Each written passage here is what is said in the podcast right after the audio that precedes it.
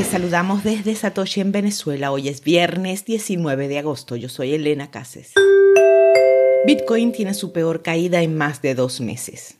Bitcoin se sincronizó con los mercados tradicionales en medio de renovados temores de que la Reserva Federal y otros bancos centrales se vuelvan más agresivos en la lucha contra la inflación. La medida puso fin de manera decisiva a las esperanzas de que la criptomoneda más grande del mundo se recuperara luego de la caída de los precios en mayo y junio. Según CoinGlass, los comerciantes de criptomonedas tenían 600 millones de dólares en liquidaciones de apuestas apalancadas debido a las llamadas de margen. En Colombia, pagar 10 millones de pesos en efectivo será prohibido. El gobierno colombiano planea reducir el manejo de dinero en efectivo de sus ciudadanos. Esto a través de una ordenanza que prohíbe el pago en billetes de sumas mayores a los 10 millones de pesos o unos 2.200 dólares en promedio.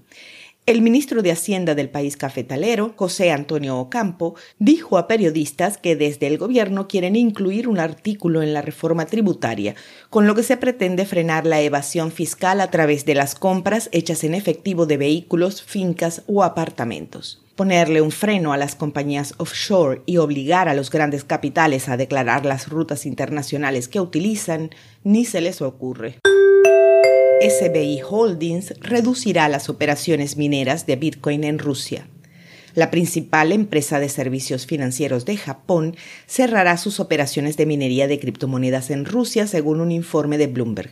La caída general de los precios de las criptomonedas este año es algo que SBI también tuvo en cuenta, ya que el negocio de minería de Bitcoin se volvió menos rentable, agregó el portavoz. Con 2.46 exahashes por segundo de potencia informática, el grupo de minería de Bitcoin de SBI ocupa actualmente el puesto 11 a nivel mundial, proporcionando un 1.2% a la tasa de hash general de la red, según btc.com. Seguimos con las breves de Elbit. Hodlnaut enfrenta procedimientos policiales y recorta el 80% de la plantilla.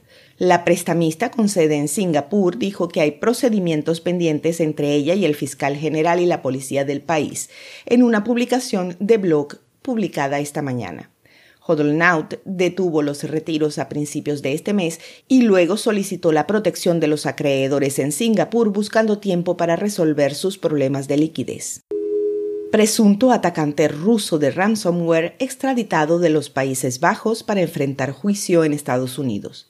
Denis Mihaklovic Dubnikov y sus co-conspiradores supuestamente lavaron 70 millones de dólares de los ataques de ransomware y Dubnikov supuestamente lavó más de 400 mil dólares, dijo ayer el Departamento de Justicia. Los ataques se encriptaron archivos manteniéndolos como rehenes hasta el pago. Dos de los minoristas de tecnología más grandes de Ucrania ahora aceptan Bitcoin. TechnoIshack y Stylus ahora aceptan Bitcoin como pago por bienes y servicios según un informe de un medio de comunicación local.